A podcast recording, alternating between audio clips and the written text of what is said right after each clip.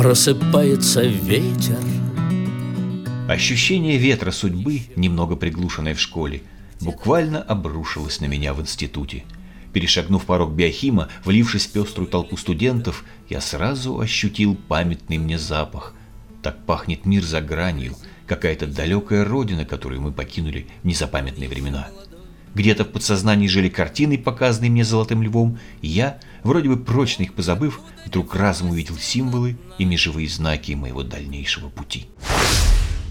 Я видел незнакомые лица и тут же узнавал их. Видел, кто войдет в мою жизнь очень скоро, а кто станет безумно близким только через год. Я оказался внутри спиральной лестницы судьбы, переживая одновременно небывалый подъем и тянущую печаль. Но возраст не давал мне долго грустить, и я с головой погрузился в студенческую жизнь. А погружаться было во что.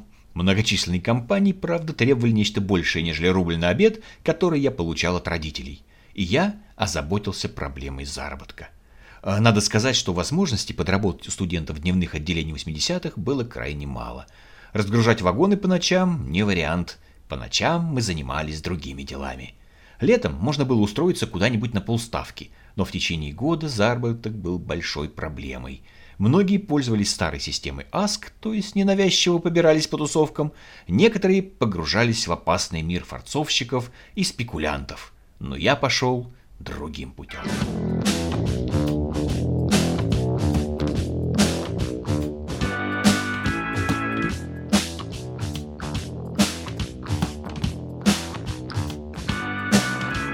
Подработка. Еще на первом семестре я завел дружбу с преподавательницей истории, очень старой бабушкой, которая в молодости, по ее словам, успела поговорить с самим Лениным.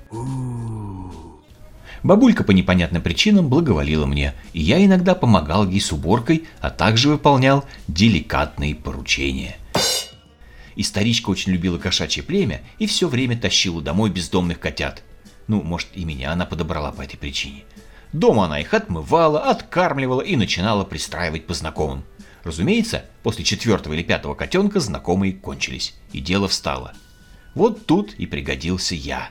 За трояк я обязался пристроить одного котенка, а за пятерку сразу двух. Дело пошло веселее. Старушка после лекции бродила по помойкам в поисках очередного питомца, а я стал завсегдатаем на птичьем рынке, где этих питомцев, уже чистеньких и причесанных, продавал по рублю.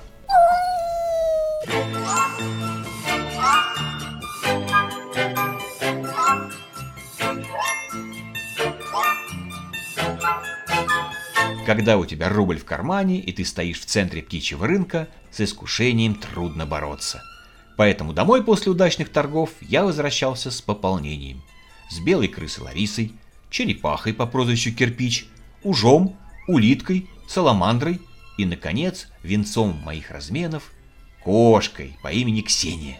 Она потом прожила у нас долгую жизнь и оказалась умной красавицей, что, как вы понимаете, для всех существ является редкостью. Эти случайные заработки были хорошим подспорьем, но не решали крупную проблему.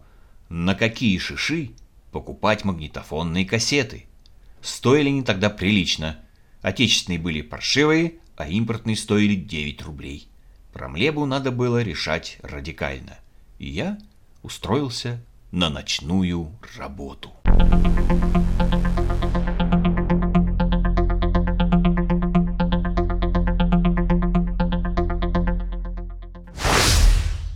Почтамт Я работаю на почте, как взбесить я знаю точно человека, что пришел, чтобы он с ума сошел. Уже не помню, кто мне насоветовал эту подработку, но взяли меня туда без звука. И позже я понял, почему.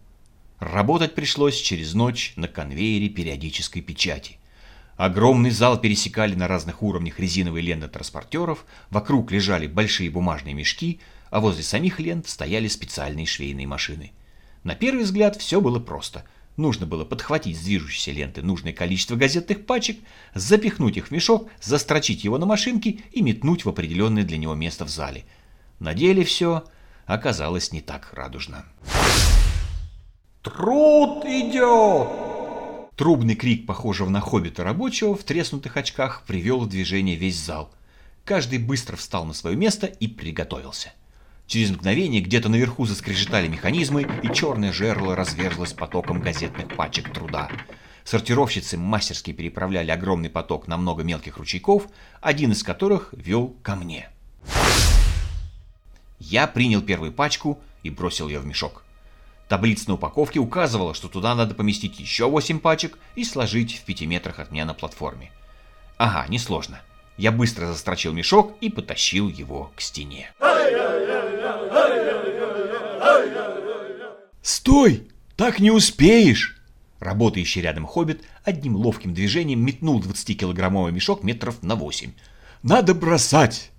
И действительно, пока я тащил мешок, с ленты конвейера на пол нападало с десяток пачек.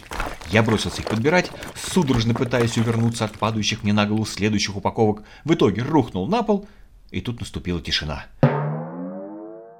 Уф, следующий тираж будет только через 15 минут. Вокруг нисходительно смеялись, подошли незнакомые люди, помогли мне выбраться из-под пачек и отнесли их куда нужно. Как же так, не удумевал я, вот этот хоббит меня же на голову ниже и в три раза старше. Как же у него получается так управляться с мешками? Я безнадежен. Но на вторую неделю работы я уже и сам достаточно ловко метал тяжелые мешки. У меня появился намек на бицепсы, и очередной ночной трубный крик «Известия!» уже не бросал меня в пот. А еще через месяц Сортировщики признали меня за своего и пригласили обмыть аванс. Я было подумал о походе в ресторан, но оказалось, что обмывка будет происходить в квартире Хоббита на Чистопрудном бульваре в 5.30 утра после смены.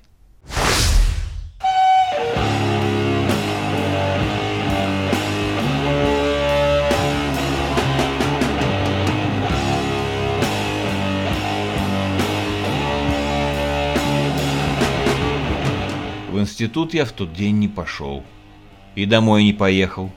В памяти мало что осталось. Чьи-то лица, сигаретный дым и озабоченная фигура хоббита, растерянно рассматривающая пустую пятилитровую банку. «Куда дели чайный гриб, сволочи?» – беззлобно вопрошал он. «Он же мне еще от мамы достался». «О как! Вот оно что!» Пожилой сортировщик, сидевший на диване в одних плавках, почесал небритую шею. «А я тут думал вчера, что это студень так плохо режется? Хоббит сплюнул и пошел в магазин за добавкой. Кажется, посиделки продлились до следующей ночной смены. На следующей неделе я уволился и получил расчет. А еще через неделю я стал счастливым обладателем целого блока прекрасных импортных кассет, и моя студенческая жизнь покатилась дальше.